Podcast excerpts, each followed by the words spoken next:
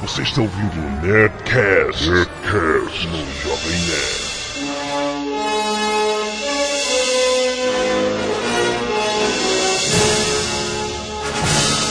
Nada, nada, nada, nerds!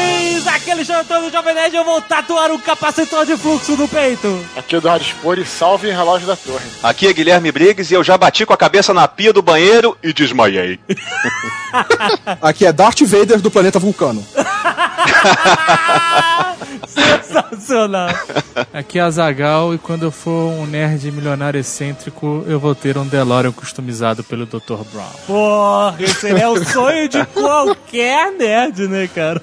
É Ride. É, exatamente sim, nerds, estamos reunidos para falar de uma das trilogias mais importantes, mais megabogas do mundo nerd. De volta para o futuro, nerds! Pelo amor de Deus, é muita emoção. Tava faltando, né? Tava faltando. Tava Como é- faltando Como é que a muito. gente nunca fez o Nerdcast sobre De Volta pro Futuro? Era incrível isso. É verdade, tinham muitos pedidos e agora vamos falar tudo sobre essa trilogia, sobre os bastidores, sobre a gênese de Robert Zemeckis e Steven Spielberg, como é que isso nasceu e o que te... Ah, Depois dos e-mails. boa.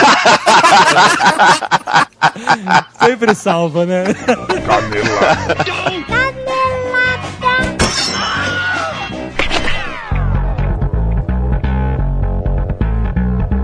Muito bem, Zagal, vamos para mais uma semana de mês de cameladas do Nerdcast. Vamos. Não!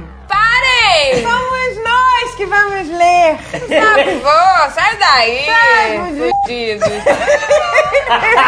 Depois falam de Zorra Total. Eles falam, fazem o mesmo jargãozinho toda semana.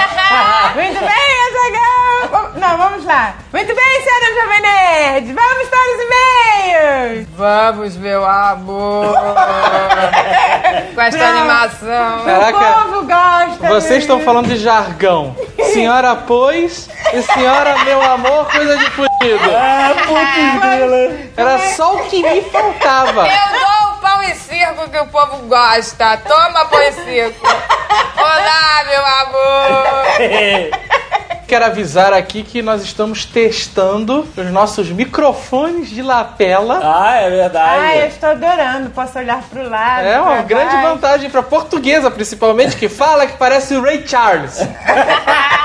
É mesmo. Engraçado. Então não reparem, o som está um pouco diferente por causa desses novos microfones, certo? Por quê? É uma bosta o som? Não, é diferente Não, do é que só o diferente. usual. Esses vão ser usados no zona de spoiler. É, muito bom. Eu estou me sentindo assim, um, aqueles comentaristas, sabe, da televisão. Eu tenho vontade de chegar no microfone assim com a blusa pra cima.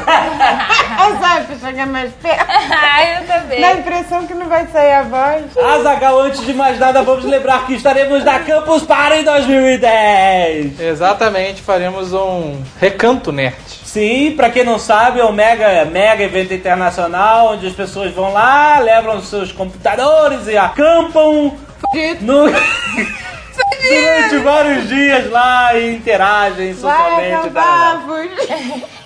E o que acontece? É a- tem uma área lá dentro, Azagal, que só entra quem comprar o, o ingresso, né? Sim, a área dos campuseiros. Campuseiros. Nós vamos ficar lá, tem uma área fora com uns stands. Mas nós não somos campuseiros. Não, mas peraí, peraí. Vocês vão dormir em barraquinha? Não, Individuais ou em barraca de eu casal? sou palestrante, fui convidado e vou dormir num hotel com muita dignidade. Ai, gente, o meu lado fudido queria acampar. Ai, que ótimo. Então vai, agora você vai. Vamos lembrar que estaremos na Campus Party no fim de janeiro fazendo uma palestra megaboga sobre os cases do Jovem Nerd, né, do Nerdcast e a Batalha do Apocalipse com presença de Eduardo Spor. Olha só, por que, que eles nunca querem nossas palestras? É, vamos fazer a palestra. Temos tantos assuntos a abordar. É, temos, por exemplo, aulas de etiqueta. Aula, gente, eu vou lançar um livro também. Ah, chega desse negócio de ficar embalando o livro, eu vou lançar. Aula de etiqueta. Pega-se o papel perfurado, coloque-se na impressora matricial, apertar print. Essa é, É isso. a, aula de esquerda que eu tenho feito, realmente. Ainda sobre a Batalha do Apocalipse, Azagal, possibilidades de neste fim de ano acontecer uma noite de autógrafos no Rio de Janeiro. Atenção, nerds, presta atenção. Fiquem de olho no Jovem Nerd, que se confirmarmos, deve ser entre o Natal e o Réveillon, um fim de semana. E vamos avisar no Jovem Nerd, se possível, no Nerdcast, se não der tempo. Fiquem de olho no Jovem Nerd no Twitter, arroba Jovem Nerd, arroba Zagal. Vocês estarão informados se haverá a noite de autógrafo com Eduardo Spor e a Batalha do Apocalipse. Se não tiver com de expor, vai ter a noite de autógrafos com a portuguesa e será. Pensamentos, meu amor. Pensamentos, meu amor. Eu vou lançar um livro também. Ah, chega. Seria ótimo. Vocês comprariam? Ou comprariam. então, ou então sai fugido. É, esse é bom, hein? Dicas para você tirar o fudido de dentro de você. Tá ótimo. Agradecimentos extremos a João Carlos Vasco, que nos deu um presentão essa semana. Ele já tinha feito uma animação em 3D, Azagal, das histórias do Nerdcast, da história clássica de Seu Francisco, no clássico Seu Francisco, o filme. Exato. E agora ele aprontou, ele eternizou mais uma história do Nerdcast, do episódio 97 que pegou lá fora, da briga de maluco de Azagal e Sr. K, a famosa origem do Vale na cara, por favor. Ah, ficou excelente. E cara. ele fez uma Ah, e montagem. tem vários personagens, né? Não tem só eu e o Sr. K, tem JP, Tucano, Blue Hand, Senhora Jovem Nerd, Portuguesa. Exato, etc. tá todo mundo lá, cara. Se você perdeu essa semana, clica aí no post deste episódio, tem o link diretamente para o vídeo. Não deixe de ver, tá muito mega boga. Além disso, nerds carinhosos. Não, Ah, chega! Não, não. Chega dessa porra, cacete! Bruno Sattler mandou pra Ah, gente não, cara, puta merda, tá mais bom. nerdinhos carinhosos. Caraca, piada mais estendida ever. Chega agora, ever. Continue mandando. Não! Primeiro e-mail, Diego Campos e Silva, 27 anos, engenheiro civil, Goiânia. Aquele mesmo que encontrou vocês no aeroporto de Curitiba mês passado às 6 da manhã. Puta merda, cara. Seis horas da manhã, aeroporto, aquela cara de retardado, todo inchado. Cara, Eu? A gente acabou de acordar, cara inchada. Cara, eu uso shampoo Esperança tem uns dois anos. né? Ah, não. olha aí! Olha o shampoo Esperança que a gente Você podia falou. ter comprado um com ele. Aí vê que ele estava com a mala cheia. Ele tava de boné, isso sim. Ele tá voltando do ar? então não está funcionando. Chama de boné? Ah, por favor. Na verdade, ele não é bem um shampoo, é um tipo de loção. Olha aí, senhora Jovem Nerd. Você lava a cabeça normalmente. O que você quer dizer com isso? Você quer dizer Ela usa umas loções aí. Você lava a cabeça normalmente, usa o condicionador ou não, seca o cabelo com a toalha e aí depois você passa o esperança. Depois vem a esperança. Depois vem a Aí você cruza os dedos, já ajoelha e olha pra cima. Ai, coitado. Coloca um pouquinho na mão, espalha pela cabeça, faz o sinal da cruz é isso aí. Uma coisa eu garanto, o cabelo cresce muito mais rápido que o normal. Agora, se cresce mesmo aonde não tem mais, aí eu ainda tenho dúvidas. Mas vou continuar usando, já que não faz mal. Pelo menos a curto prazo não tá fazendo. Ué, faz um teste. Se você tem o peito pelado, pega no Boa ideia! Se você acordar no dia seguinte igual o Tony Ramos, é que o negócio funciona. O senhor que inventou a fórmula, ao contrário do que a portuguesa e a senhora Jovem Nerd disseram, não ficou rico. Eu não falei que ficou Meu Deus rico. do céu! Pelo contrário, continua muito pobre, pois grandes marcas de cosméticos e afins já tentaram comprar a patente e a fórmula dele, e ele não vende nem a pau. Isso mesmo.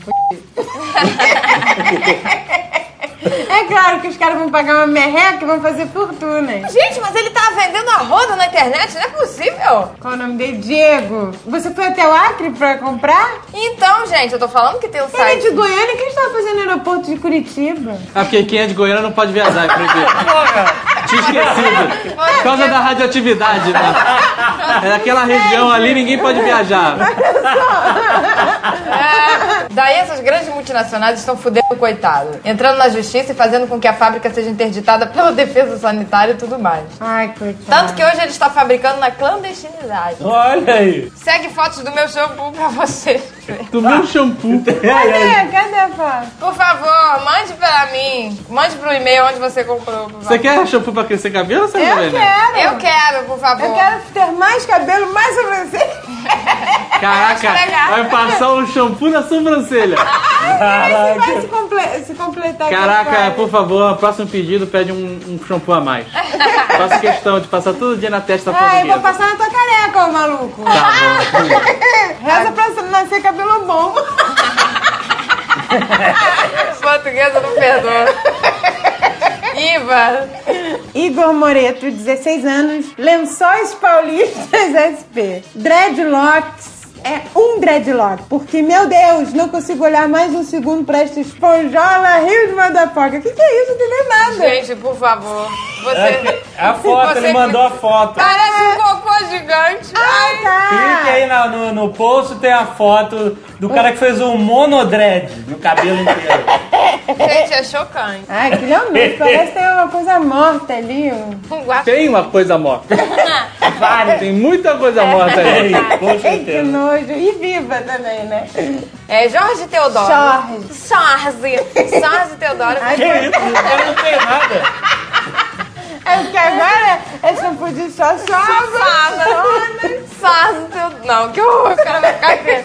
Jorge Teodoro, 26 anos, designer Rio de Janeiro. Eu tenho dreads e posso garantir que os meus são muito mais limpos do que o cabelo solto de muita gente. Olha aí. Mas entendo que pra quem não conhece é estranho mesmo. Bem, a melhor forma de resolver isso é explicar. Existem duas formas de fazer locks. A mais estranha, que todo mundo acha nojento e realmente é, é o de cera, que não permite lavar com tanta frequência. Não, peraí, peraí, peraí. O cara vai na igreja, faz uma promessa, acende a vela com cabelo. Ai, meu Deus, bota De cera! cera. Meu Deus. Quando ele diz não, per- não permite lavar com muita frequência, ele quer dizer nunca. Exato. Quer dizer medieval, né? Gente, que bizarro. A mais tranquila, que é a minha, é com agulha, onde se costura o cabelo. E respondendo a senhora Jovem Nerd, dá pra lavar sim. Dá um pouco mais de trabalho, mas dá. Lava trança por trança com muito shampoo. E não tem seborreia nenhuma. Ai, que... Olha aí. Olha aí, por Tem muita favor. gente que tem dread limpo, gente. Agora eu estou entendendo. Mas tem muita gente que tem dread sujo. Os caras não têm só os cabelos imundos, não. Os que eu vejo na rua, eles estão completamente imundos. É, A os roupa- caras todos imundos. Então se o cara não lava nem a roupa, vai lavar trança por trança. pois. Michele Marques, 28 anos, cirurgiã dentista, São Paulo, SP. Assim como a senhora Jovem Nerd, eu também tinha curiosidade de saber como aqueles malucos fazem pra lavar os cabelos com dread. Aconteceu que durante meu último ano na faculdade, eu tive um paciente na clínica que apelidamos de Bob Marley. Olha. A figura tinha essas tranças nojentas na altura da cintura. Isso me irritava muito, porque quando o Bob deitava na cadeira do consultório, aquelas tranças nojentas ficavam espalhadas em cima das minhas pernas durante todo o atendimento. É, Meu Deus do céu. Eu, eu já reparei que eu não faço mais sotaque, eu só afino a voz. Só tá lendo assim, cara. Só afino a voz, pois. É por isso que eu preciso do pois. E quando ele ia embora, ficava uma mancha gordurosa na cadeira. Ai, meu Deus! Algo como um Soul Glow Extreme. Isso aí devia usar cera. Ai, né? o cara parecia uma lesma, né? Saía e deixava aquela... que nojo. Costurava lesmas na cabeça. É, o Bob Marley original, Ai, ele tinha nojo. um milhão de piolhos, vocês sabem. né? Ai, E calma. quando ele morreu, que fizeram lá. É... Acharam novas espécies de piolho. Isso, exato. Sério? Tinha Bobs, Marleys, piolhos cebosos, que só tinha na cabeça dele. Olha, Um dia, a Michelle teve vontade de perguntar se ele já tinha lavado aquela bosta alguma vez na vida. Em vez disso, ela perguntou: Querido. Com esses cabelos esparramando nas minhas pernas. Como você faz pra lavar o seu cabelinho? Ah, doutora, eu lavo com shampoo toda semana. Eu lavei ontem, quer sentir o cheirinho? Ai, por favor. Ela não teve tempo pra responder porque o cara esfregou aquela coisa nojenta no nariz dela. Ai, meu Deus, cara. Ela não lembra de ter sentido cheirinho nenhum, mas lembra de ter sentido vontade de vomitar. Não se esfrega cabelo no nariz dos outros, por Que favor. nojo. Qualquer tipo de Qualquer cabelo. tipo Ah, de cabelo. não. Na semana seguinte ele apareceu com aquela touca gigante com as cores da bandeira da Jamaica. Só que Mas só- é claro, essa só- choquinha Não, mas essa touca só existe só existe cores. assim. Ah, não, eu nunca vi com a bandeira da, da Inglaterra. Do Brasil. Não tem, né, cara? Sei lá, amarela de bolinha, branca, sei lá. Achei ótimo ele com aquela touca, porque aí o cabelo ia preso ali dentro, né, contido, e não, me, agredia ela. Então ela pensou, tá aí, vou elogiar bastante. Quem sabe se ele vier sempre de touca, eu serei poupada de ter aquele cabelo chechelento, roçando nas minhas pernas toda semana. Que touca legal, Bob Fudido.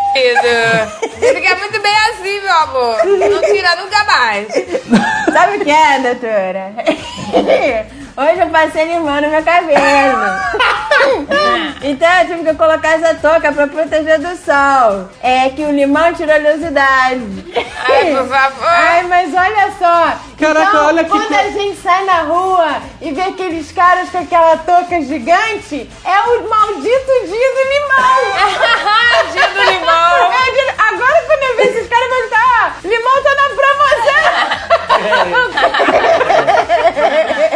Chiran Rafael Duarte, 28 anos, designer gráfico, Joinville. Vou admitir aqui em rede nacional. Uma vez, depois de enorme insistência da minha esposa, eu depilei as axilas sim. Ah, não. Ah, não.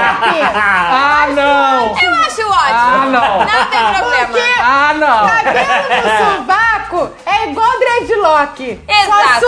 Só, su- só- junta CC, CC, mingau e piolho. que merda. Fala merda.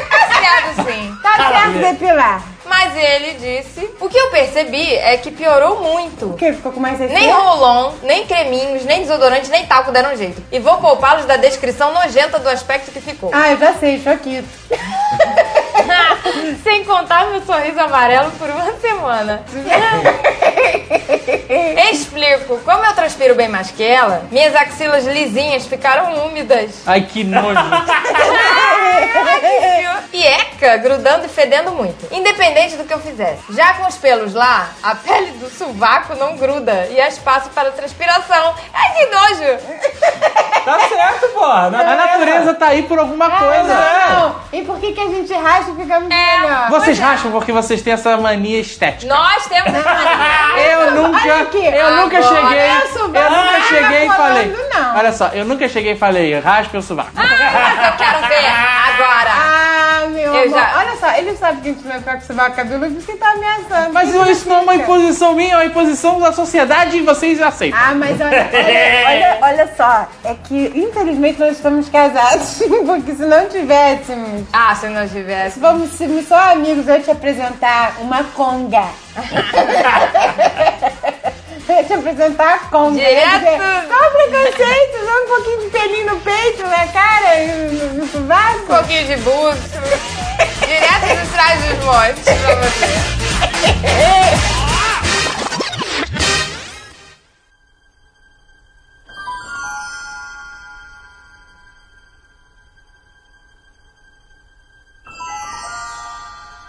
O que eu acho mais foda no De Volta ao Futuro é o nome do filme. Back to the Future, ele diz tudo, né? De volta pro futuro. Quer dizer que né, você tá no passado, querendo voltar pro futuro. Certo. Então ele te entrega é uma viagem no tempo.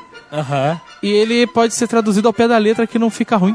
Back to the Future, de volta pro Ah, futuro. sim, sim, claro. Né? Não, não dê um nome esdrúxulo, como Professor Maluco e seu carro metalizado.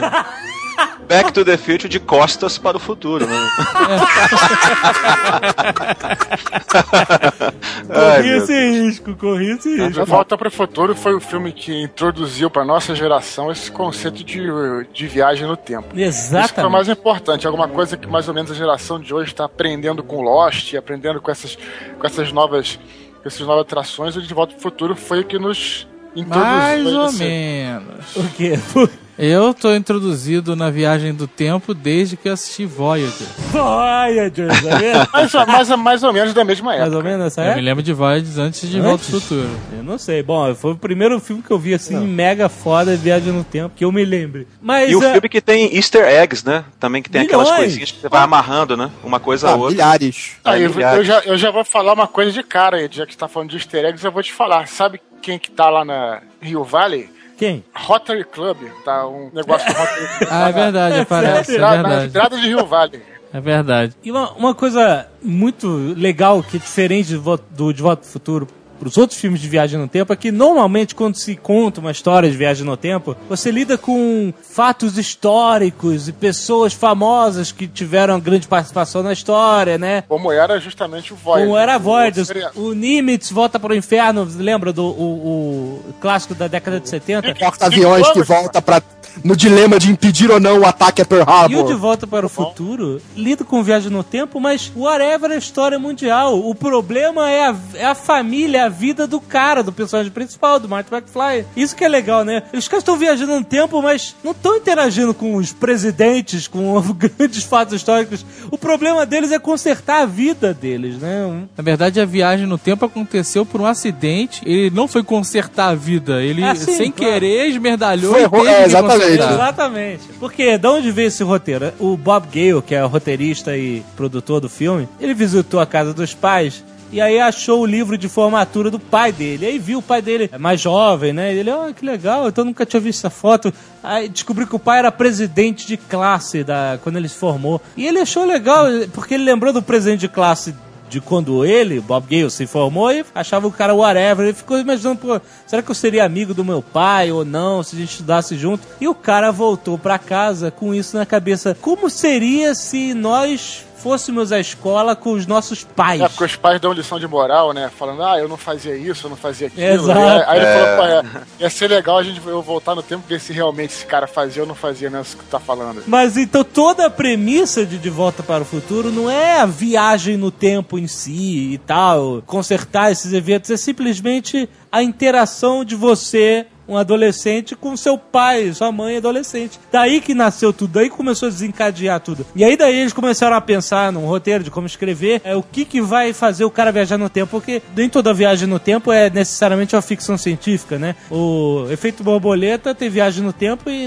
e não tem nada de científico, né? É uma coisa mental. O De Volta para o Futuro é um exemplo, de- é genial, o filme é redondo de Volta para o Futuro, você não pode mudar o nada. Roteiro, O roteiro é muito, muito bom, cara. É, tá tudo ali, né? Qualquer Exato. coisa que eles colocam, um detalhezinho vai ser importante para que vai se desenrolar na história. É incrível. E você vai vendo, e você nota bem como esse tipo de ideia, ela não nasce do nada, ela vai sendo construída e modificada aos poucos, né? Às vezes a pessoa acha que gosta de escrever, ah, eu quero ter a ideia genial, mas não é, não nasce tudo junto, né, cara? Vem uma sementinha e o negócio vai crescendo. Um exemplo que a gente pode mostrar é, é eles tentando imaginar como é que ele vai viajar no tempo, então? Vamos usar uma máquina do tempo? Porque a viagem no tempo no De Volta ao Futuro não é o protagonista, né? não é a, principal evento da história. É o motivador para a história, né? Para ele estar junto do pai. Então, quando eles falam assim, vamos fazer uma máquina do tempo, eles primeiro imaginaram um laboratório que tivesse alguma coisa para viajar no tempo e que fosse montada por um cientista maluco, um inventor americano, estilo, estilo Thomas Edison, né? E aí veio a ideia da geladeira, que quem gosta mais de Volta ao Futuro sabe, né? Que a primeira ideia era fazer a máquina do tempo numa geladeira. O cara entrava na geladeira e tum, viajava no tempo. Eu, eu nem sei dessa história, mas eu até sei por que não foi geladeira. Ah, por quê? Crianças idiotas morrendo congeladas. Depois eles tiveram uma ideia um pouco menos suicida. São adolescentes idiotas morrendo explodindo o carro no poste. Então, mas aí o que acontece? É, realmente eles imaginaram, porque tinha aquelas geladeiras de trava, né? Porque hoje toda geladeira tem imã, né? Na, na porta. Imã tem? Imã? Não. É pressão só. Pressão, cara? Não tem imã na porta. Claro que não. Que pressão de quê? Pressão interna. Claro que não, cara. Vocês têm imã na porta da geladeira, por isso que ela fecha? Claro. Claro que não, cara. Na minha não tem, não. Pera aí. Você acha que quando a não porta da geladeira não. fecha e você não consegue abrir, é o imã que tá mega ativado? Não, aí eles. Aí quando a, a- a geladeira moderna tem um negócio de pressão. Ah! Ah, whatever. Ela gruda, isso que é importante. As geladeiras antigas tinham uma trava, né? Então você. Muita gente tinha geladeira no, no, no porão, o cacete. E aí tu entra naquela porra e fica trancado lá e, e morre. né? Você sabia que na Índia as geladeiras são vendidas com chave? Com chave? É verdade. É- Era costume as pessoas botarem cadeado na geladeira. Aham. Por isso, a- a- as empresas, as fábricas se adaptaram e já mandam a geladeira com chave de fábrica. Caramba. Pra você trancar, porque você mora na casa com 500 pessoas, sabe? Às vezes, às vezes a geladeira é só sua. É que nem no Brasil. O Brasil é o único país do mundo que tem máquina de lavar com vidro. Pra ver? Porque aqui as pessoas tinham essa porra dessa mania de ficar abrindo a tampa da máquina pra olhar a roupa lavar, sabe?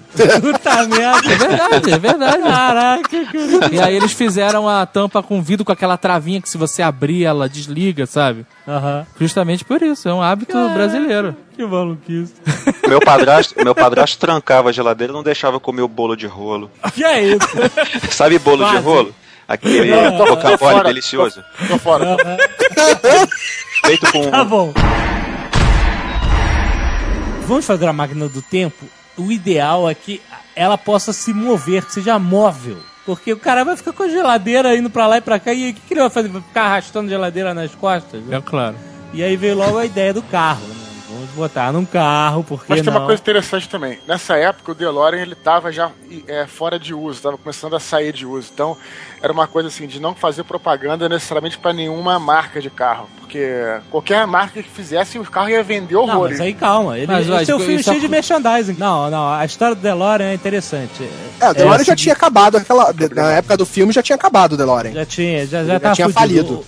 O, nome do cara era John DeLorean, engenheiro americano de Detroit. E ele fez o mega famoso Pontiac GTO pra GM e tal. Ficou o cara foda e abriu a própria fábrica, a DeLorean Motor Company. O DMC-12, que é o carro do filme, DeLorean, ele foi a coqueluche do cara. O cara assim, vai ser o meu, meu menina dos olhos, esse carro que eu vou projetar para ser um carro durável, mega seguro, vai ser de aço inoxidável, de portas gaivota, vai ser o futuro, essa porra e tal. E no início da década de 80 o carro vendeu bem, vendeu mesmo. Só que aconteceu uma merda com o DeLorean. A fábrica começou a ir mal. Em 1982 já tava em maus lençóis, o cara tava devendo a Deus e o mundo. E aí surgiu um investidor misterioso que queria ajudar o cara. Ele ligou pra, pro cara e falou assim: olha. Um investidor misterioso. Não, o cara. Queria... O nome dele era Biff. Quero investir no teu negócio. Ele recebeu. Era o alemão do Silvio Santos? Ele recebeu o telefonema de um agente do FBI disfarçado de traficante de drogas.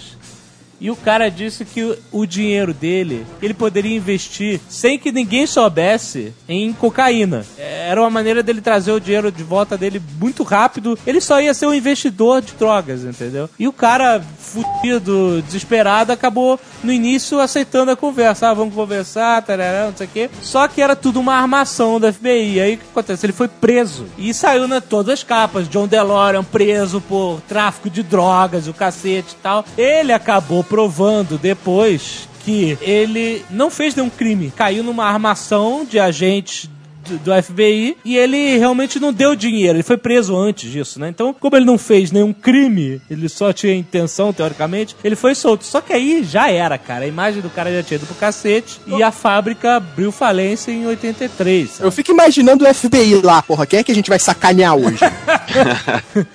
Agora, essa armação deve. Pô, alguém tava com muita raiva desse cara É, mesmo. porra. irmão, porque não é possível. O FBI trabalha com fatos, não. Olha, aquele cara quer investir em drogas. É, vamos eu não. Mas eu não sei de onde surgiu isso. Sei que ele conseguiu provar que foi uma Cara, isso é, pava- é assustador, cara. É. Os caras pegam as páginas amarelas e vamos lá na DeLorean. Hoje vamos na DeLorean. Amanhã na Nerd Store. Você pensa. Porra, cara. O DeLorean foi assim, imagina com quantos outros eles não fizeram isso. Exato, meu irmão. Pariu, cara. Mas aí o que acontece? Então, no, em 85, né? Quer dizer, o filme foi rodado antes, 84 e tal. A fábrica já tinha ido pro cacete. Mas a ideia de usar o DeLorean como carro do, pra máquina do tempo era justamente por causa da piada do celeiro. Quando o Marty volta pra 1955 e, o- e os fazendeiros acham que é uma espaçonave. E o DeLorean tinha aquela porra de aço inoxidável, abria as portas pra cima, era o cacete. Então parecia realmente uma nave espacial a parada. Quando o filho do fazendeiro, ele- eles abrem ali a- a- a- o celeiro, o filho do fazendeiro tá segurando uma revista chamada Tales from Space. Que tem um Exato. ET, né? Com a mesma roupa amarela anti-radiação do Marte. E é Aham. legal que tá escrito assim: Space Zombies from Pluto. E ele usa no DeLorean plutônio. Eu achei isso muito divertido. Olha, Barato isso.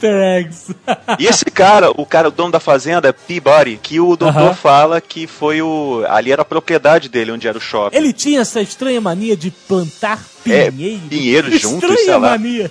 E ele tinha dois pinheiros, né? Porque o, a porra do, do shopping se chamava Twin Pines Mall. E até tem um easter egg, né? Que o Marty sai e atropela um pinheiro. É, e quando é. ele volta no final do filme, o nome do shopping é Lone Pine Mall, né? Aham, é isso aí. Mas é uma maluquice, só fazer esse easter egg. Quem é que tem estranha mania de plantar dois pinheiros, porra? Só uma coisa que eu descobri, eu tinha esquecido isso. O- o- os terroristas queriam, não sei se vocês lembram disso, queriam que o Doc, né, eles construíssem uma bomba. Aí ele fez uma fajuta com peça de fliperama. Aí ele É, roubou exato. o plutônio e É, aí exato. os líbios, os líbios ficaram plutos.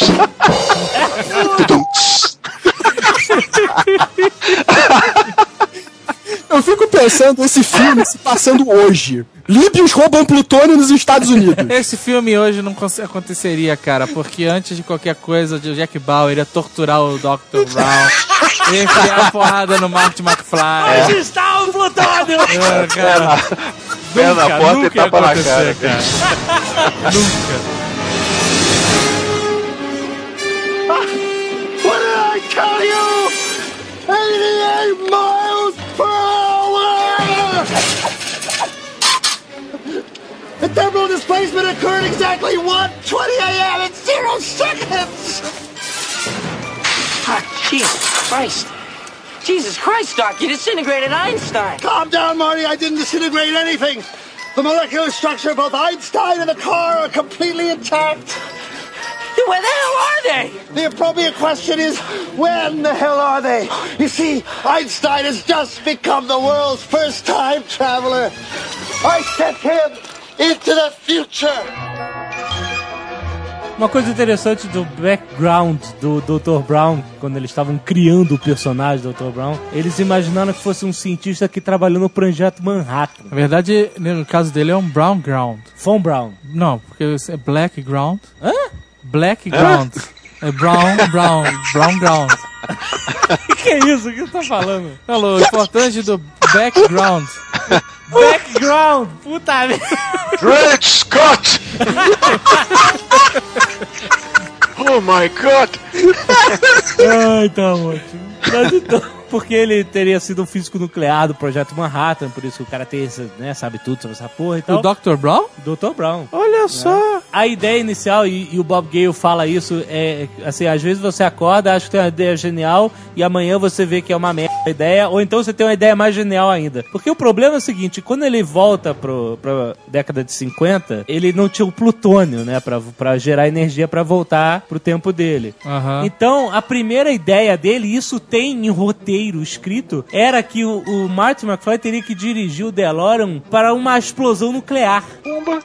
É sério, cara, isso tá no roteiro. Então, o que, que eles fariam? O Dr. Brown descobriria quando teria um teste nuclear no deserto de Nevada. Eles alugariam um caminhão, colocariam o DeLorean dentro, falsificariam uma permissão de entrar na porra da base militar, como é que isso acontece. E aí ele estaria lá com o DeLorean no final do filme e ia dirigir em direção à bomba nuclear. E aí ele ia conseguir voltar pro futuro. Agora é legal porque ele ia conseguir voltar no tempo e já ia chegar com câncer saindo pelo, né?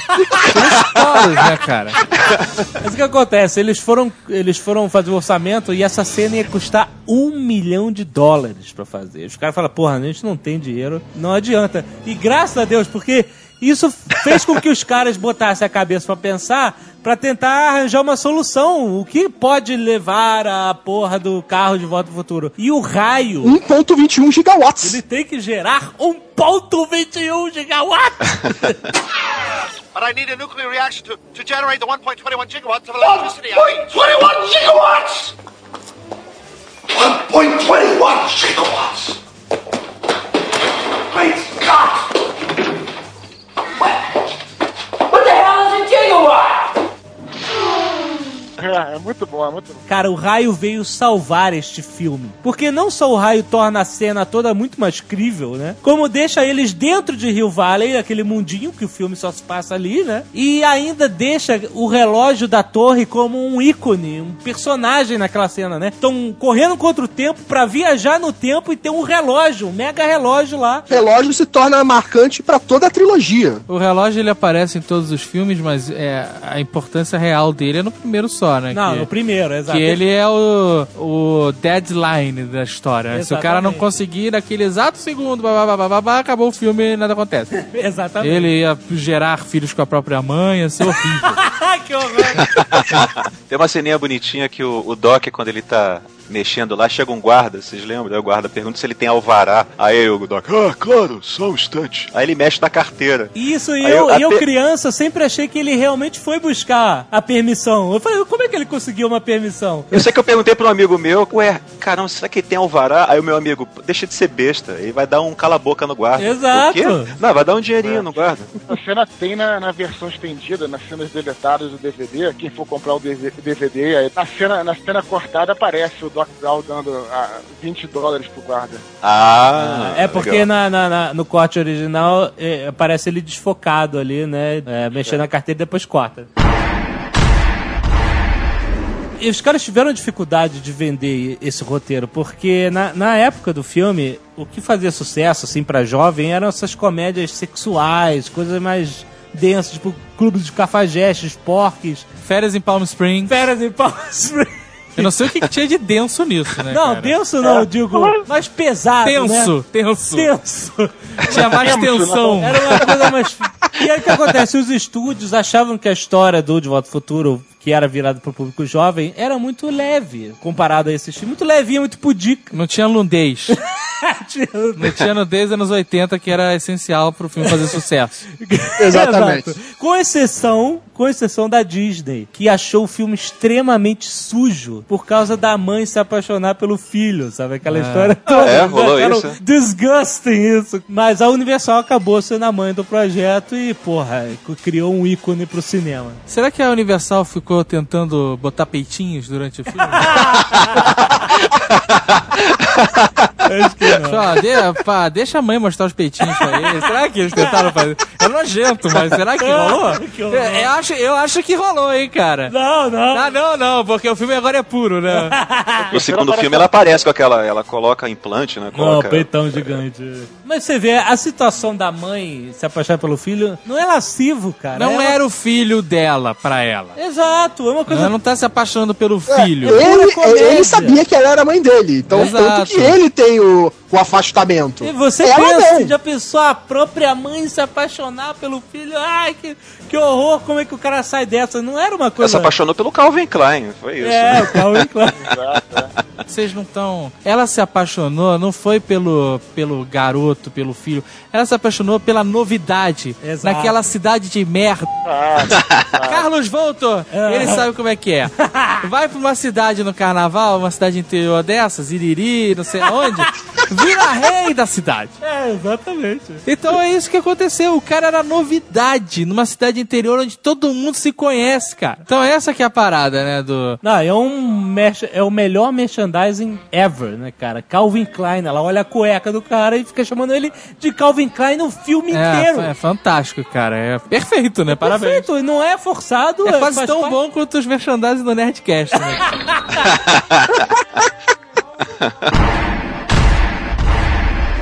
Michael J. Fox, nessa época, ele fazia aquele seriado Caras e Caretas, lembra? Puta, eu adorava essa Family merda. Ties. Sensacional. Era uma merda. Não, não, era bom, cara. Ah, era bom por quê? Porque era engraçado. Me diz uma coisa legal que aconteceu nesse E seriado. O, o Michael J. Fox era um filho da p. Ele era um escroto. Não era? Era, Não, era. não era acontecia cara- nada. Não acontecia nada no seriado. era Me diz uma coisa legal, assim, uma coisa que aconteceu mesmo. Todo mundo na família era certinho, o Michael Não, J. não, não, Fox- não. Isso eu não quero não lembro, porra, Ah, porque não aconteceu nada no seriado inteiro.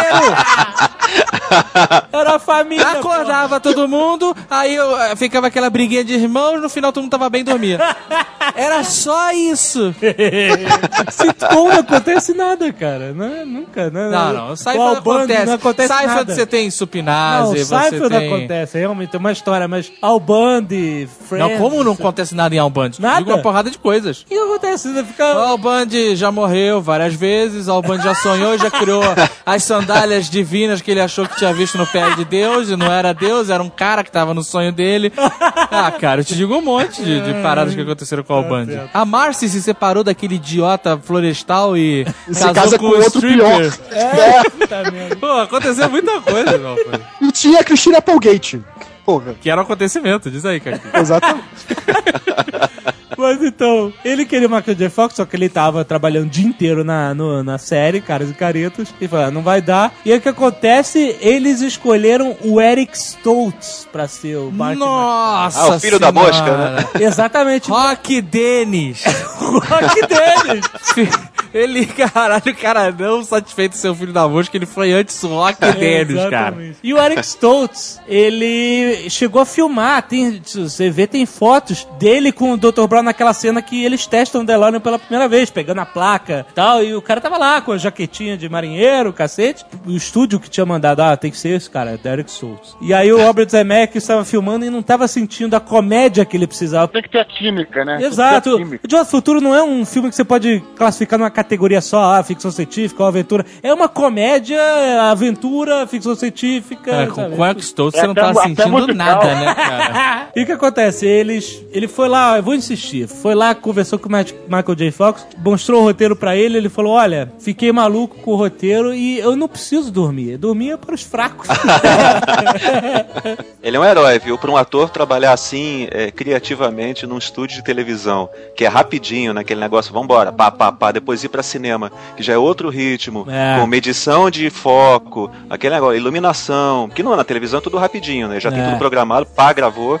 Agora Ainda mais na série cinema, que não acontece nada, né, cara? é, é complicado, cara. É muito puxado pra um ator. Então, cara- Parabéns ao Michael mesmo. É, não, então ele, sa ele trabalhava, sei lá, de 10 da manhã até 6 da tarde lá no, no estúdio do, do programa, pegava o carro, ia pra Universal e ficava até 2, 3 horas da manhã filmando. É, é um herói mesmo. Porra, e, e isso durante sei lá quantos meses. Não, isso não passa na interpretação dele do De Volta pro Futuro, Porra, que é o cara totalmente... tava exausto, cara. Exatamente, ele exausto. dormia no Family Ties, onde não acontecia nada, não é isso?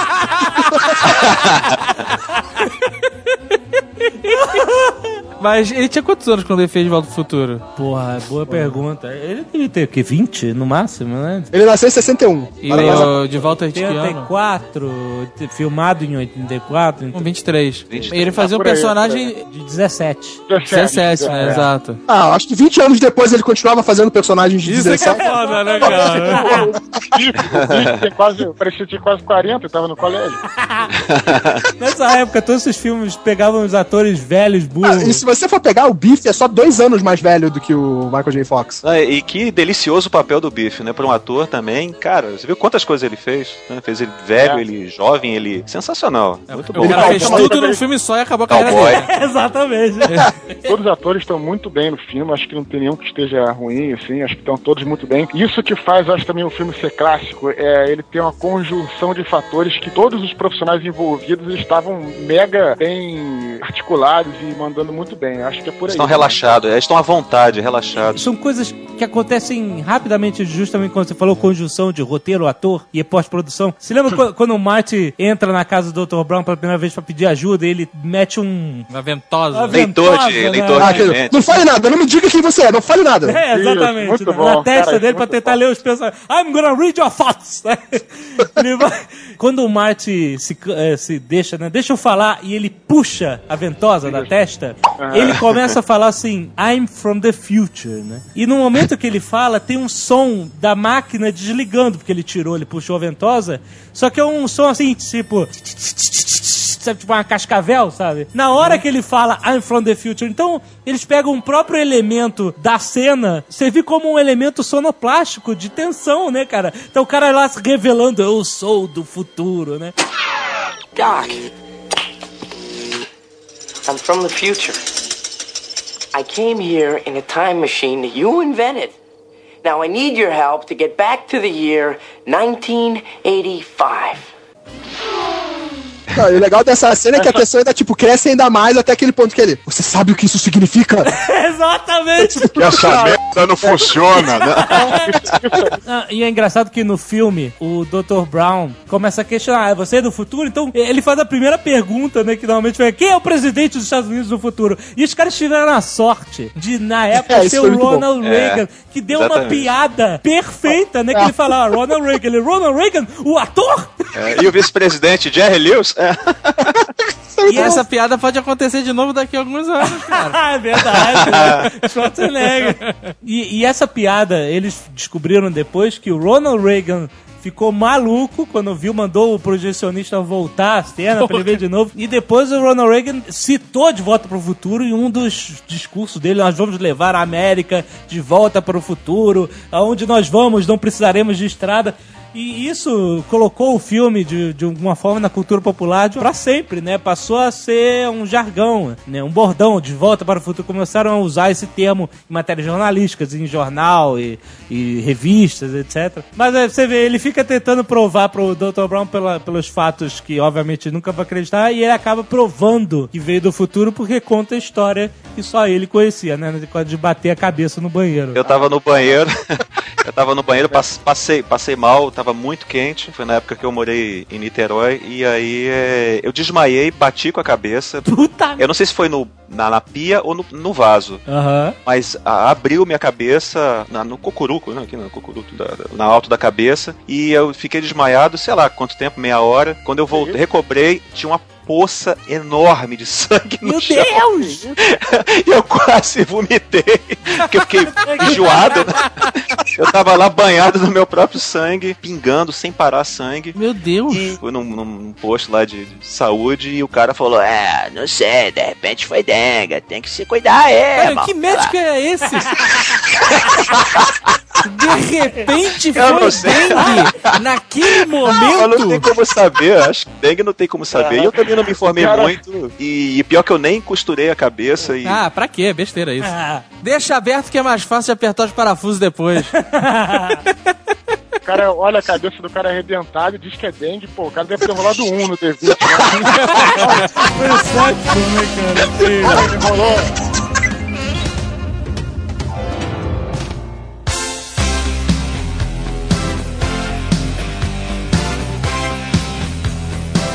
Volta para o Futuro 1, ele tem algo que é o Spielberg Way of Filming. Que o Spielberg e o George Lucas gostam muito, e, ele, e tem isso no Star Wars e Indiana Jones, que é pegar uma situação. Os personagens estão numa situação ruim. Quando ele se livra daquela situação ruim, ele cai numa situação pior. Isso acontece toda hora no De Volta ao Futuro. E isso não deixa você respirar. Sabe como é que se chama isso? É uma coisa que tem que ter nas boas histórias, que é o conflito sem parar. Conflito. Claro, o conflito, ele é o que move a história. Então, o Marty McFly tem a introdução toda do personagem dele ser um cara que tinha medo de mostrar o talento dele, que ele, né, tocava na banda e, e aí é rejeitado lá. E aí, cara, olha o que acontece. O cara, professor, ele é assassinado pelos líbios por causa do plutônio, o professor maluco que quer mostrar a máquina do tempo dele. E eu- sabe uma coisa que tem na minha cabeça, cara, direto? Ele falando assim, corra, Marty! E aquele... De voltando a fita. Eles me encontraram, não sei Porra, como. eles me encontraram, não sei como, Puxa, eles me Martin. encontraram. Corra, Martin! Cara, ficou na minha mente isso. O legal é que esse ponto do filme é quando ele percebe por que, que o Ronald Reagan é um presidente. Pô, estúdios de TV na mão, então o cara tem que se aparecer é bem na televisão. Tem que ser um ator. né? E o que acontece? O Martin viaja no tempo sem querer. Ele, na hora que vai passar a marcha, ele liga os circuitos do tempo, né? Tava só fugindo dos líbios. Ele não tava querendo viajar no tempo. Quero Ah. fazer uma confissão extremamente nerd. E vocês me julguem como quiserem. Aí lá vem. Uma vez eu tava viajando e eu não gosto de correr. E comecei a, a acelerar, acelerar. E aí quando. quando eu cheguei, eu cheguei a 140 km por hora só pra fazer os barulhinhos.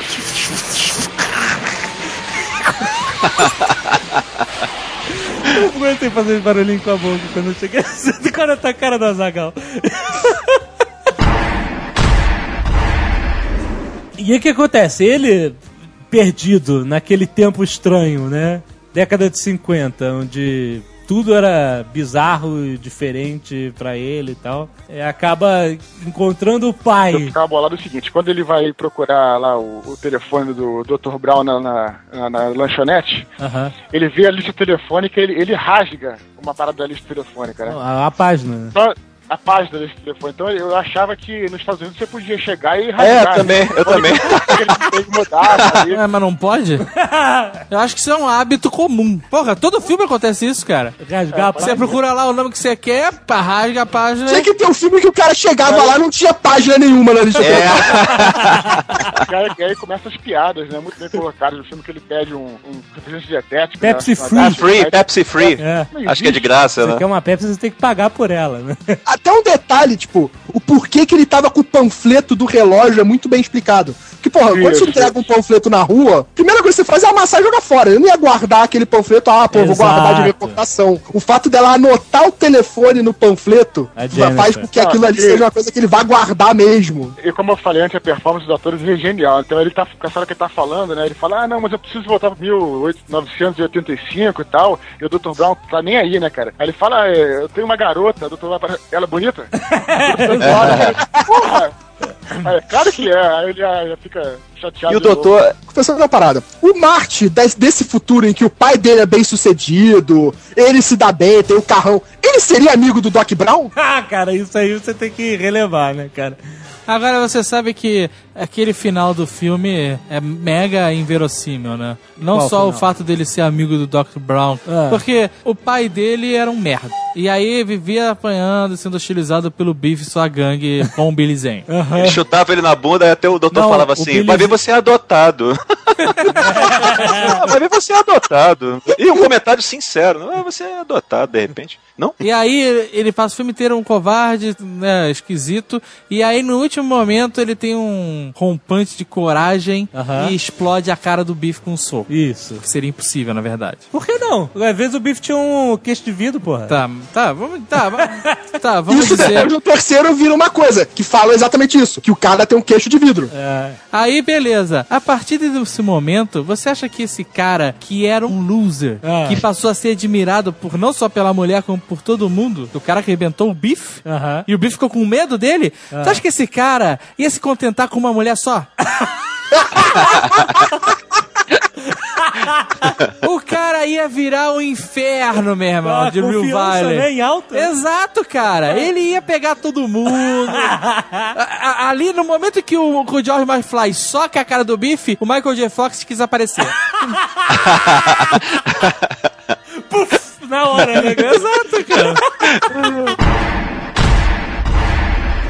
Sabe o que, que é legal? É porque o, o Marty não tem só o problema dele ter que voltar para 1985, voltar para o futuro. Ele tem que salvar a própria existência, porque a mãe está apaixonada por ele. Então isso, cara, era completamente inédito no cinema. E essa, e essa é a grande ideia de gênio, somado à qualidade do trabalho todo que foi feito faz o filme ser, até hoje, algo impressionante. O filme não é datado, você pega filmes da, é- da mesma época e até depois você, caraca, que merda. A gente viu Top Gun no outro dia, que, cara, que parada datada, brega, né? Super brega nos 80. E o De Volta para o Futuro, assim como Indiana Jones, assim como Star Wars, filmes atemporais, cara. Você vê hoje e é como se tivesse sido feito hoje, cara. É mesmo, mesmo o filme se passando nos anos 80, né? Que é coisa tendo né? muita estética dos anos 80, como ele fica viajando no tempo, Exato. ele consegue perder esse negócio de dar. Como ele vai pra 1950, ele fica temporal, né? Isso Exato, que é é o... Outra coisa interessante de falar, que todos os filmes, o Marty não é o pivô da história. O É, pivô da exatamente. história é, o primeiro filme é o pai dele, né? O segundo, O segundo filme é o Biff. É o Biff, exato, é o Biff. E no terceiro filme é o Doc Brown, que tá apaixonado por aquela mulher e tem toda aquela, Exatamente. aquela parada. E o Marty é sempre um cara que tem que voltar pro tempo dele, né? O problema dele sempre é esse. E o final é foda quando ele quando ele volta pro, pra 85 e o Doc aparece, né? E fala, são seus filhos? Não sei o que lá. Exato. só- E o carro voa, é enlouquecedor, né, cara? Eles não fizeram essa cena pensando numa continuação. É, não era, era uma, só uma piada, né? O cara foi pro futuro, agora o carro tá todo futurista. Mas é foda, né, cara? É absurdo, né? Que é o futuro de oit- 1980, né? Carros voadores, né? Exato. O Robert Zemeckis falou que é, ele jamais pensou em fazer um outro filme, ele só queria que esse filme se pagasse. E por isso que a piada final, as pessoas achavam que ele tinha feito uma saga, que nem George Lucas, já tava tudo na cabeça dele. Não tava, ele, ele fala, a prova cabal disso é que se eu fosse realmente fazer uma história continuando a partir daquele ponto, jamais colocaria a namorada do Marty dentro do carro. Ah. Porque ela não é um personagem pra, pra aventura. Tanto que você vê que no início do 2, a primeira coisa que eles fazem é botar ela pra dormir. O doutor põe ela na rua. Eu tava falando isso com a Fran. Maluco, Ele deixa né, ela na cara? rua como indigente. deixa na rua. E é muita confiança de que você vai conseguir resolver todos os problemas de tempo e espaço, né, cara? pra voltar a um minuto depois e, só, e aí não ter acontecido nada com a mulher, né? cara? O mais legal desse futuro é que, tipo, eles substituíram o plutônio por cascas de banana. Ah, por lixo, né? Que é o Mr. Fusion. É, É, tipo, esse filho vale qualquer coisa. Não, mas é legal, cara. É uma, Ah, isso é uma- muito foda. né, um mega reciclador, né? Você vê que é uma coisa que era mega re- complicada, né? E não- já não é mais a parada, Já né? é um troço assim. Se a história fosse a mesma porra, né? Ficar tentando conseguir alimentar o carro pra ele viajar no tempo, vai Exato. tomar no cu, né? O cara eliminou esse problema, que era o grande problema do primeiro filme, e virou outros, né? Eu vou voltar a puxar o saco um pouco dos atores aqui, que é muito maneiro. né? Embora seja uma parada meio caricatural, é maneiríssimo que você vê o Bife com a mesma maquiagem e no início do filme o cara é mó valentão e depois no final o cara tá mó bo bobalhoide, né? Então. Olha que maneiro, assim, vê. É, bonitinho. Eu já passei a segunda mão, eu já passei a segunda mão. Sabe o que eu acho que aconteceu, na verdade? bom, muito Eu acho que o Marty McFly, ele realmente. Aquele futuro é algo que ele sonhou que aconteceria. Aquele futuro não aconteceu, cara. Como assim? Perfeito demais. O Biff ficar capacho do George McFly. Ah, mas, mas cara, essa é a parte comédia do filme. Ah, Você sabe o que aconteceria, na verdade, né? O quê? Dois, três dias depois, George McFly encontrado baleado dentro do seu carro. Porra, cara. Tu acha que o bife ia deixar barato de um soquinho de nada, meu irmão?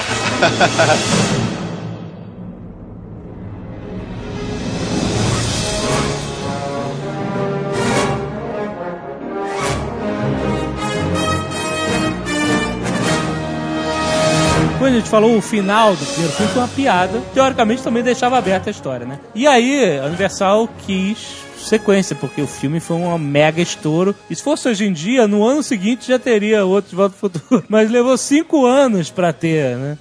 Porque eles decidiram, e uma coisa realmente rara de acontecer, só fizeram isso com Super-Homem 1 e 2, filmaram juntos o, dois, o De Volta ao Futuro parte 2 e parte 3. Então levou um ano pra ser produzido, né? Aí eles, beleza, vão fazer a sequência, vamos, mas eu preciso ter o Michael J. Fox e o Christopher Lloyd. Of course. Senão Pelo menos. não rola, né? Pelo menos, Então pelo eles menos, né? conseguiram óbvio, trazer eles de volta. Não, depois que eles garantiram o Michael J. Fox e o Christopher Lloyd, ele, bom, vamos, vamos atrás da Leo Thompson, do Tom Wilson, que é o Beef, Crispin Glover foram atrás de todo de mundo. todo mundo, trazer todo mundo. Só que o Crispin Glover se achou estrela demais. É, ele pediu mais que o Michael J. Fox. Né? É o George McFly, só pra todo mundo saber, né? E o produtor chegou e falou assim: olha, com No edu- pardal. Educadamente. Antes ele tentou, olha, educadamente ele falou pra gente, olha, diz pro seu cliente voltar à realidade, porque ele não é uma estrela porra nenhuma, e aceitar, porque todo mundo vai voltar. E o cara não quis e ficou de fora. E acabou a carreira do cara. É, acabou. é Panteras. Só Pantera.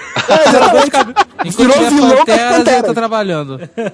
E aí o que acontece? Os caras não poderiam escrever um roteiro com o George McFly. Isso era um problema. E de, de alguma forma a saída do Crispin Glover do filme meio que direcionou os caras pro, pro roteiro que acabou existindo.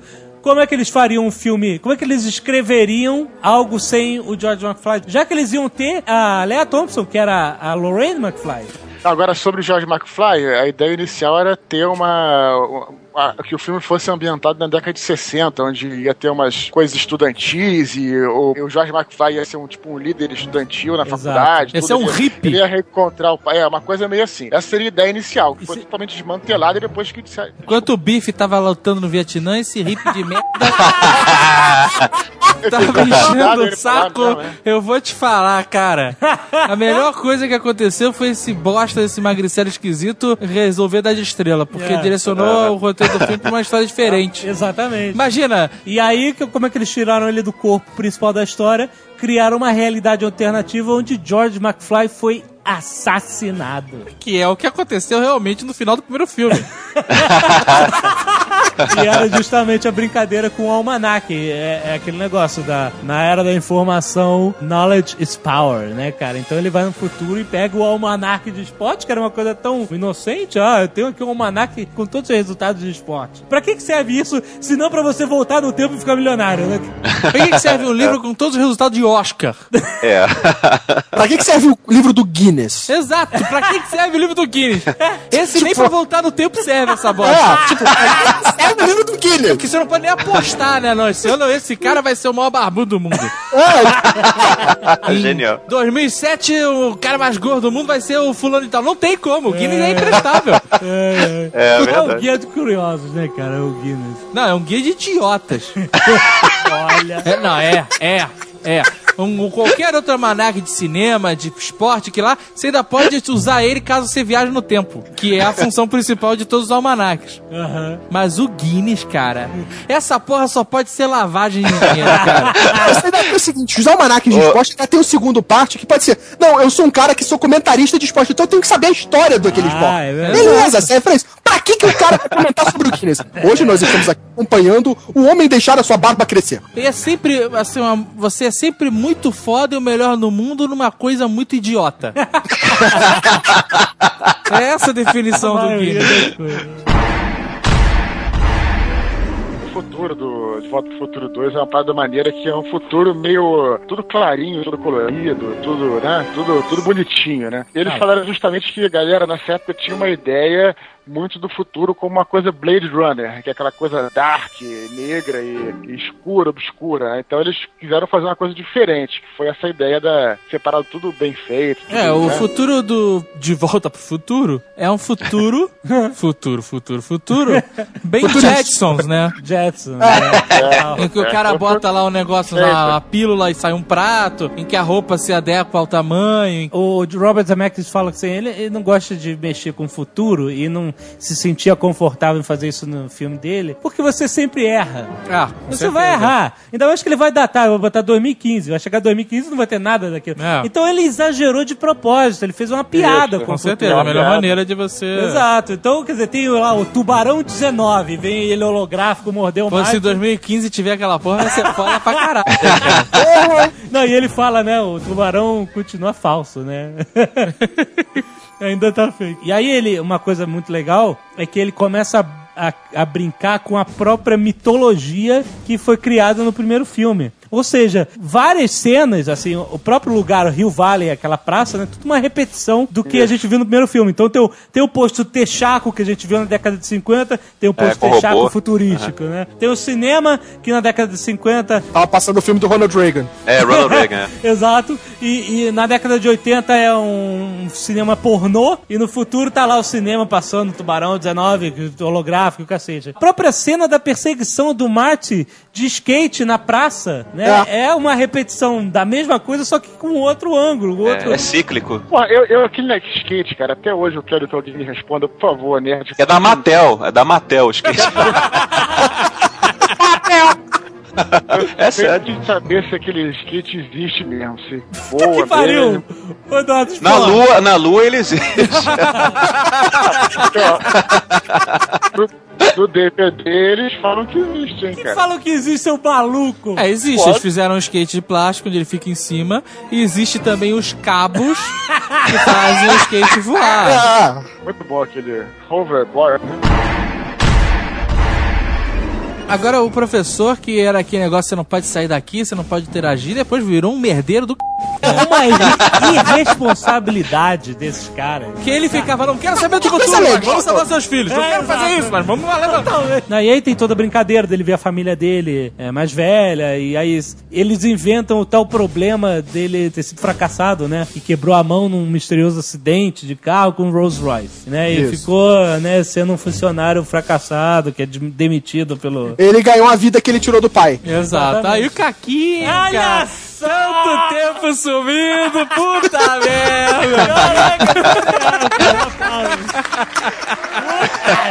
O nosso, o nosso cineasta.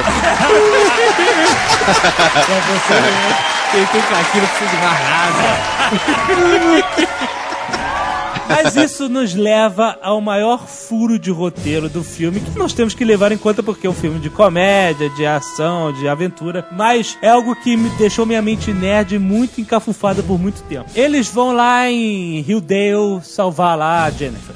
É, deixam o carro sozinho e o velho Biff, que reconheceu o carro, viu o carro sumindo em 1985, foi atrás. O velho Biff pega o DeLorean, viaja no tempo. Vamos assumir que ele aprendeu como se viaja no tempo e tudo bem. Não, mas não é difícil também. Tá bom, é. Porra, não tem como errar, né, cara? Isso é o de menos, isso é o de menos. Tá. O problema é o Tá. seguinte: o Biff volta no tempo, entrega a ele mesmo, jovem, o almanac, Ah, que, por sua vez, geraria a linha de tempo alternativa. Isso. O Biff volta para o tempo não alternativo. E eles deixa o DeLorean lá pra eles poderem voltar, entendeu? E só quando eles voltam para 1985, eles chegam na linha temporal alternativa. No momento em que o Biff entregou o almanac a ele mesmo, Exatamente. a linha temporal onde eles estão tinha que ter sido destruída. O Biff, quando foi Ah, pro mas futuro. calma, calma. Você pode analisar que ao invés de uma linha temporal ser destruída, na verdade você está criando uma outra.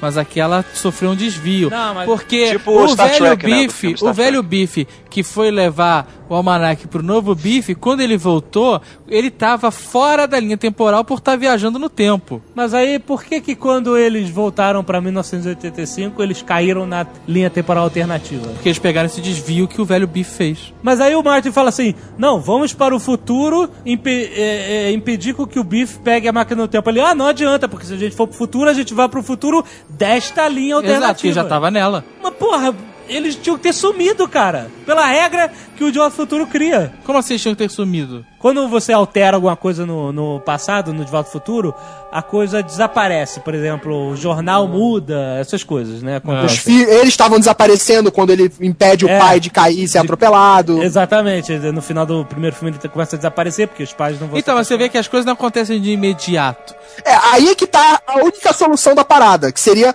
a onda de mudança. Exatamente! É, isso que eu ia cara. chegar. É que é aquela coisa da pedra no lago. A coisa não acontece Então, imediato. sumindo aos pouquinhos. né? Exato. Então, quando o velho Biff volta pro passado, o universo estava ainda acertando as coisas. é, exatamente foi essa teoria que me fez que eu, na época, moleque, fiz pra eu me convencer que o filme ainda era válido. Existia uma onda de mudança que ia atravessando as eras até chegar em 2015. Então, quando eles voltaram pro 85, a onda já tinha passado em 85. Pessoal, deixa eu falar uma parada. Porque se, bem porque se fosse automático, no momento que o velho Biff entrega na mão do novo Biff o almanac, ele tinha que virar um cafetão, no automático. Pá, sabe? Olha só, olha só, olha só, mas é uma prova de que eles pensaram nisso de alguma forma. Eu não sei se isso te consola. Na versão estendida, nas cenas deletadas, mostra o Biff depois saindo do DeLorean e desaparecendo. Ele desaparece. Ah. Ah, mostra eles aparecendo? Mostra, desaparecendo, ele desaparece. Ah, então era isso. Ele Então já tá, sentido. tava acontecendo a alteração da onda. Exato. Ele consegue voltar, mas ele some no tempo. Desaparece da, da existência. E ele ainda quebra o- a, a bengala, né? Parece que ele tá tendo uma dor de barriga ali, mas quebra a bengala Ah, e deixa um pedação da ele- bengala ali. Ele não tava tendo uma dor de barriga, ele tava começando a desaparecer. É isso que eu tô falando. Que nem Ah, o Martin tá. começa a passar mal enquanto tá tocando a guitarra. Era Olha isso, ele já aí. tava Ah, sumindo. tá, tá, tá, tá. Mas o mais maneiro desse segundo filme, que acho que como a gente falou, foi que introduziu aí esse conceito aí do futuro alternativo, que pra mim é o Age of Apocalypse. É quase uma parada assim, né? É muito maneiro. Você fica, o que que aconteceu? Mas aí, mais uma vez, repetindo os ciclos dele acordar, achar que teve um sonho, né? Primeiro, no primeiro filme ele acorda, achou que teve um sonho, e só que ele ainda tava no passado, né? E nesse ele, ah, eu tive um sonho horrível, eu tava no futuro e tal. Aí a mãe, calma, Marta, você está de volta ao bom e velho 22 andar. Ele, 22 andar? Aí acorda, tá a mãe lá, peituda, é, que realidade alternativa foda. Né? E aí é legal porque como o terceiro filme já estava planejado, você começa a ver dicas pro terceiro filme nesse filme. Quando ele vai falar com o Biff e ele tá lá na banheira com as prostitutas lá, ele tá vendo o filme do Clint Eastwood. É, e ele é. usa uma chapa de metal pra se proteger dos tiros do bandido, lá um western, né? E aí o Biff fala, ah, ele é muito esperto, chapa de metal. Quem pensaria nisso? Na entrada do prédio do Biff tem a história do, Buford Tannen. Tannen, né? Exatamente. É, então exatamente. já estavam preparando o terreno Cachorro louco. pro. Não, isso, isso é outra coisa, outra coisa gênia, né, cara? Porque como é que vão explicar rapidinho a história do bife? Aí o cara coloca lá como se fosse um micro museu, É, onde exato. tem uma tela passando e você, o espectador entende tudo da maneira mais didática possível, né? É gênio isso. O Martin vai lá perguntar, ele tinha que saber a data, né? Quando é que, o que, que aconteceu pra eles poderem né, voltar no tempo, tentar desfazer, né? Saber quando o velho bife entregou pro novo Exato, bife é uma e- máquina dos esportes. E aí ele fala, né? 12 de novembro de 1955. Ah, ele é, foi o dia da grande tempestade de Rio Valley. E aí quando ele fala pro Dr. Brown esse dia, né? Que, que é essa data, ele, ele não acredita. Essa data deve ser algum ponto de conjunção do espaço-tempo contínuo. Então, ou pode ser uma grande coincidência. That's right, Doc. November 12, 1955. Unbelievable that old Biff could have chosen that particular date. It could mean that that point in time inherently contains some sort of cosmic significance, almost as if it were the temporal junction point for the entire space-time continuum. On the other hand, it could just be an amazing coincidence. Isso é genial. Não, é, é engraçado, é engraçado quando o Biff tá falando isso pro, pro Martin, né? Ele fala, ah, eu, nesse dia eu fui pegar o meu carro, tava no concerto e bati, eu tinha batido numa, numa, numa corrida É, alguns dias exatamente. antes. E aí o Martin falou assim, peraí, não foi, você não bateu no filme? Aí o cara, ah, pode ser bom história. Quem te falou Exatamente. isso? Meu pai antes de morrer. E isso é uma coisa que o Robert Zemeckis, foi uma ideia do Robert Zemeckis, em vez de fazer aquela parada de década de 60 e tal, é revisitar o primeiro filme, só que por um outro ângulo, né? Você, o terceiro ato do filme se passa no mesmo dia de que o Martin volta no tempo. Então você cria N situações interessantíssimas para explorar, né? Você vê É, o Martin genial, passando genial.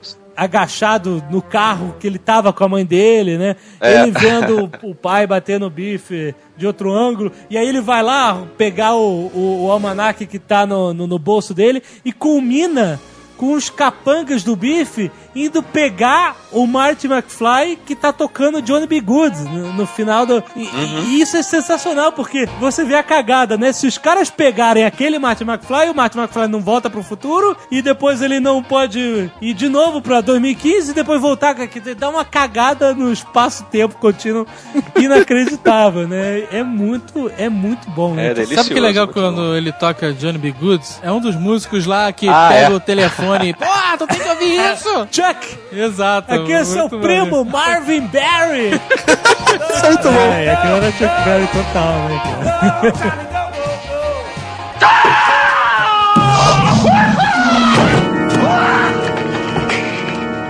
Doc, calm down, okay? Just calm down. It's me, it's Marty. No, it can't be you! I sent you back to the future! Hey, Doc, that's right, but I came back again. I came back from the future. Don't you remember last night? You fainted. I brought you home. This can't be happening!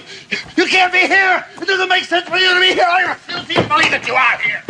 Doc, I am here, and it does make sense. Look, I came back to 1955 again with you, the you from 1985, because we had to get a book from Biff. So once I got the book back, you, that is the you from 1985, we're in the DeLorean, and it got struck by lightning, and you got sent back to 1885. 1885! It's a very interesting story, Future Boy. But there's just one little thing that doesn't make sense. If the me of the future is now in the past, how could you possibly know about it? You sent me a letter.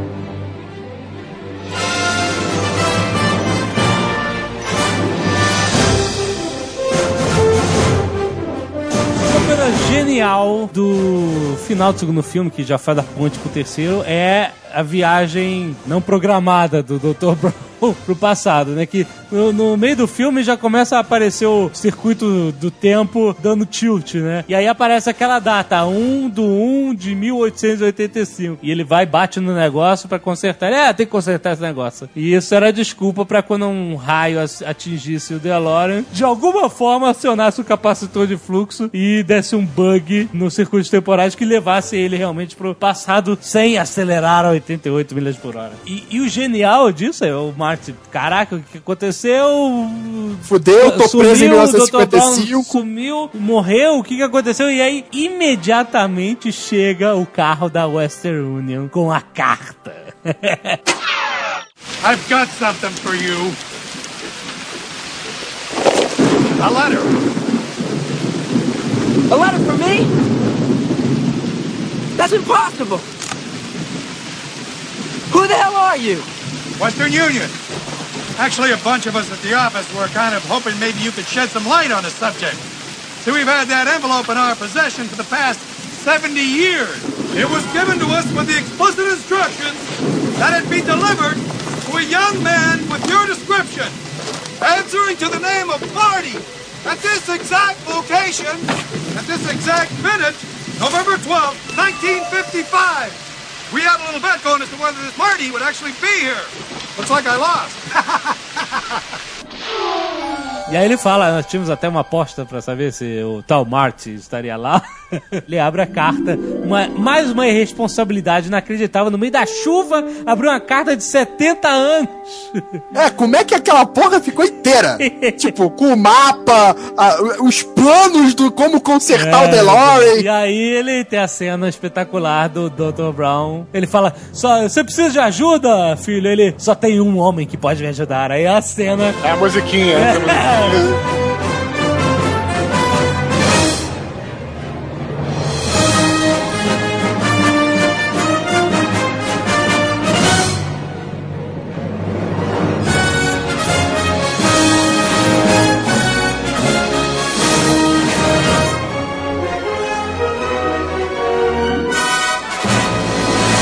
Para o, o final do primeiro filme, com ele levando o Marty pro futuro, e a cena que ele chega correndo, que é genial.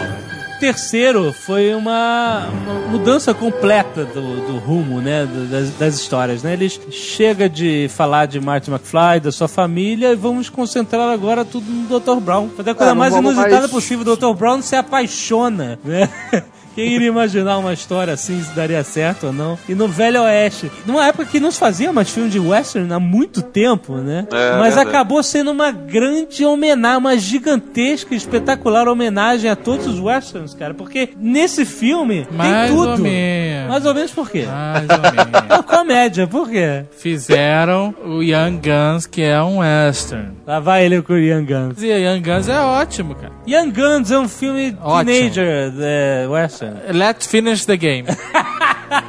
Não quer, dizer que, não quer dizer que não tinha, mas era menos, né? Não, era Não, como não, era não tinha. é. É, não era Western Sérgio Leone. Exato. E eles fizeram uma grande, uma grande comédia homenageando os filmes Western Spaghetti. Com tudo, cara, tem tudo nesse filme.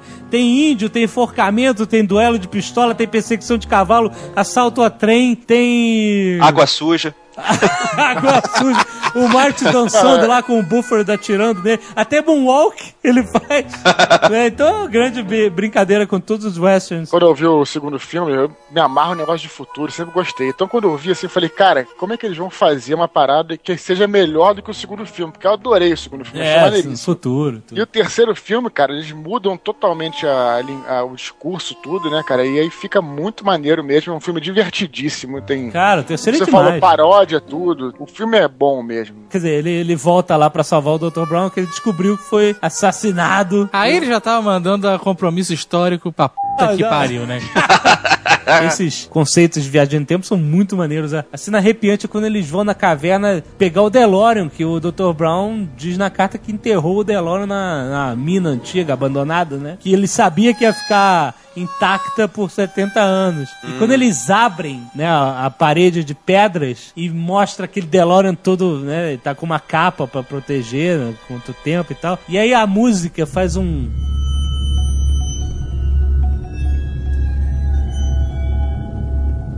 Cara, isso dá um calafrio. Caraca, isso está aí há 70 anos. O DeLorean sobreviveu. O cara deixou. E, e tudo é instantâneo. Pra eles é instantâneo. Ele acabou de ver o DeLorean na noite anterior. Só que de repente o DeLorean tá lá, 70 anos mais velho, enterrado numa, numa caverna. E as iniciais, né? Que nem o Viagem É. ao Centro da Terra. É, Muito legal. LB, né? é, Essa, essa, essa musiquinha que você falou, é, a gente nem falou muito da trilha sonora, né, que é excelente.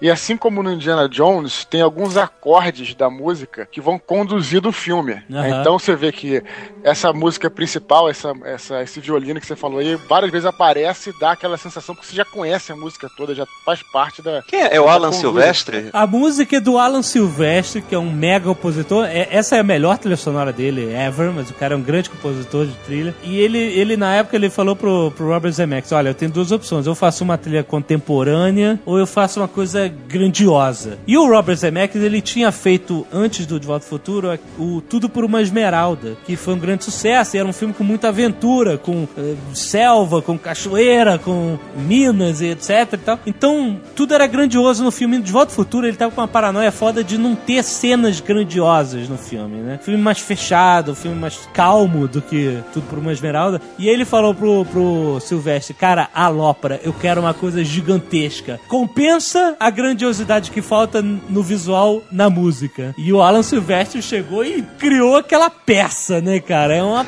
uma orquestra gigantesca tocando um tema que teoricamente, se você parasse pra pensar, será que teria a ver uma orquestra grandiosa tocando junto com um filme que não parece ser tão grandioso assim, né? Não é um filme de guerra nem nada, é um filme de um, um problema local numa cidade pequena, né, cara? A trilha sonora do filme, principalmente do primeiro, a parte não só instrumental como musical mesmo, a cantada, é, são perfeitas.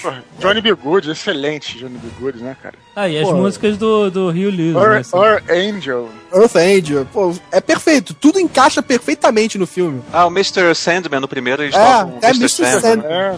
Aliás, Pô, o, pode ser, o, pra quem não sabe, o meu grande, grande momento de felicidade no meu casamento, normalmente, muitos casamentos da festa, os noivos cortam bolo e aí dançam uma valsa e depois entra a música agitada pra galera se divertir e dançar, né? E eu fiz questão que a valsa fosse o Earth Angel. Ah, eu, legal. eu dancei com a senhora Jovem Nerd do Earth Angel e emendou direto no Johnny B. Good, cara.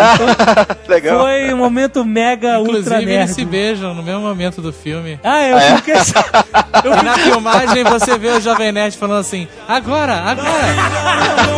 Agora, agora! Super natural, perfeito. Nada ensaiado, nada Ah, marcado. não, nada mas, marcado. Mas eu, eu tava numa felicidade inacreditável. Mesmo falando agora, agora é a hora do beijo, eu tava reproduzindo a cena dos meus filmes preferidos. Achei, achei demais, me senti realizado. Muito bom.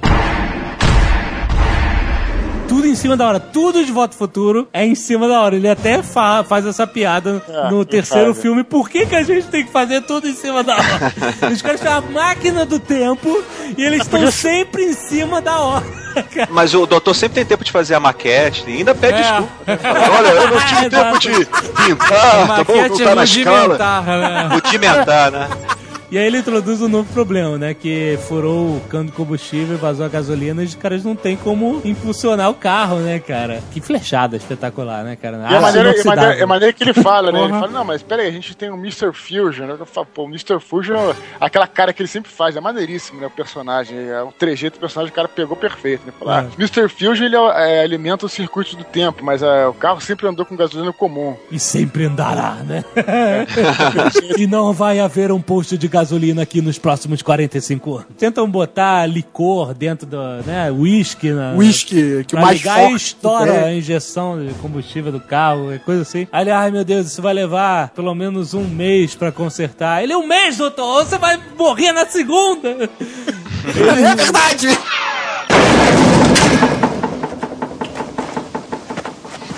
Damn!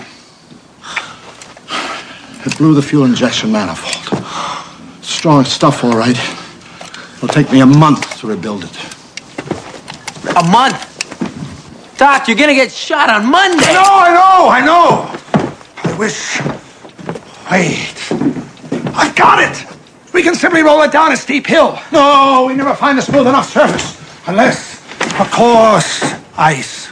We'll wait until winter, when the lake freezes over. Winter, Doc, what are you talking about? Monday, it's three days away. All right, all right, all right. Just let's think this thing through logically. We know it won't run under its own power. We know we can't pull it. But if we could figure out a way to push it up to 88 miles an hour, huh?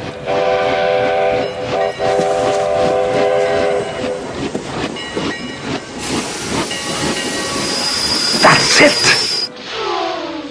Eles estão sempre com essa urgência, né? E sempre sabendo, né? Uma, uma merda que vai acontecer. Sabe como é que eu resolvi o problema desse filme? Eu pagava o Biff, o Bufford. Ah, mas aí já não dava mais, porque o Buford, é, porque o Buford, ele tava devendo 80 dólares pro 80, Buford, é. né? Que o, ele botou a, a, A ferradura no cavalo. do cavalo, soltou, ele derrubou uma garrafa de uísque de 5 É, dólares cavalo. e matou o cavalo de 75. Eles podiam fazer muitas outras coisas além de consertar o DeLorean, né? Eles podiam ir pra, pra outra cidade, por exemplo. pegar o trem, podiam pegar o Mais trem, podiam ir embora. Podiam contratar um outro valentão pra matar o Biff. É verdade. Ah, não, eles têm que fazer, né, cara? O objetivo deles é escrotizar o tempo e espaço. Ah, é, eles vão salvar lá a Clara Clayton, que caiu no... Na Ravina Clayton. É. E aí vira Ravina isso tudo. É, exato. Ravina isso tudo. É que tem a brincadeira do Clint isso também. Falando, o que, que vai acontecer se eu não aceitar o duelo? Ah, todo mundo vai saber que Clint Eastwood é o maior barriga amarela do Oeste. Essas piadas, né, vão, vão sustentando o filme. E é legal porque como é que o Dr. Brown iria se apaixonar por alguém do passado? Ele ia alterar a história seriamente, né? É uma pessoa que deveria casar com outra pessoa ou não ter filhos e tal, e fazer isso com uma mulher que teria morrido, né? Então ela, ela era uma figura fora do tempo, fora da história também, né? Nesse filme. É, ele não teria problema em carregar ela pra lugar para todos os lugares. Tanto que é o que eles decidem fazer, ela levar ela junto com eles. Na verdade, ele não decidiu nada disso. Ele ia se ra- ele ia rapar fora com o Marty e ele resolveu pegar ela porque a mulher foi se enfiar lá no trem e ia morrer. Sim. De fato, se ele não tivesse salvado ela. É. E nesse momento é que ele pega ela e não leva pra lugar nenhum, leva pra casa. E até eu pergunto, por que, que o Biff não matou ele depois disso? Foi preso. Então por que, que eles tinham que viajar no tempo? Ele tinha se convencido que eles estavam fazendo muita merda viajando no tempo, né? Não, eles estão alterando a história. já que nós estamos fazendo muita merda viajando no tempo, vamos viajar no tempo mais uma É, vez. voltar pro tempo deles, né? Pro- E destru- é, a ideia dele era voltar pra 1985 e destruir a máquina do tempo. É, exatamente. Cara, no final do filme 3, eu era apaixonado pelo DeLorean, foda. Quando eu fui na Disney, tirei foto com o DeLorean e aí eh, tinha lá na, na- na Universal a porra do DeLorean. E aí a câmera caiu no chão e abriu o, o rolo de filme e perdi a foto. E era uma Ah. paixão absurda. Ah, não. Fiquei triste, cara. Fiquei triste pra caralho. A minha foto com o DeLorean foi pro caralho. foi pro caralho. É, o Mickey te entregou a câmera. Assim. Ah, aqui está a sua câmera. Podia ter comprado uma câmera O Mickey, descartável, né? Jovem O. Mickey, né? Ah, Seu filme queimou. Tá beleza, você tinha lá sua paixão pelo DeLorean e... Puta, cara, mas eu não sei se outros nerds fi- sentiram isso, mas eu fiquei muito destruído quando o trem estraçalhou o DeLorean em mil pedaços. Eu, eu literalmente gritei não com as mãos apontadas pra tela, porque eu não imaginava, Era como se sabe? a Millennium Falcon, né? Exato. Ou Enterprise, né? Exato. Enterprise. Ah, ele tem que explodir mesmo essa Mas a porra. Enterprise, Ah, eles pô, explodem a. Enterprise e, e aí tem uma nova esperando por eles, aí whatever, sabe? Mas quando foi, cara, eu sabia que tava no final do filme e essas coisas, né, realmente fazem parte da história. Tinha que fazer parte da história, né? Mas fiquei muito destruído. Durante aqueles, eu não prestei atenção naqueles 10 minutos que tem de filme depois disso, até apareceu o trem. Cara, o trem Porque toma uma porrada quando chega o trem, né, cara? O, o Marty e a, E a Jennifer. são, jo- são arremessados, cara. A parada aqui é tão, parada, tão sinistro que antes dele chegar, a parada já tava detectando que tinha um trem vindo. Isso, exato. Exatamente, sensacional. Tipo, o que parada- significa que o Dr. Brown instalou algum sensor de tempo e espaço naquela linha de trem.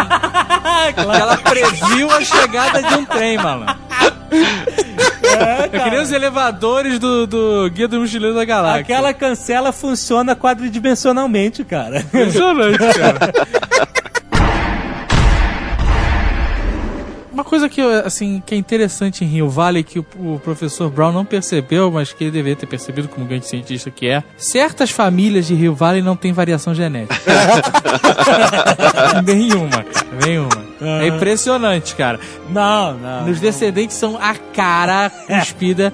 E o que nos leva a acreditar que realmente o Marty é adotado.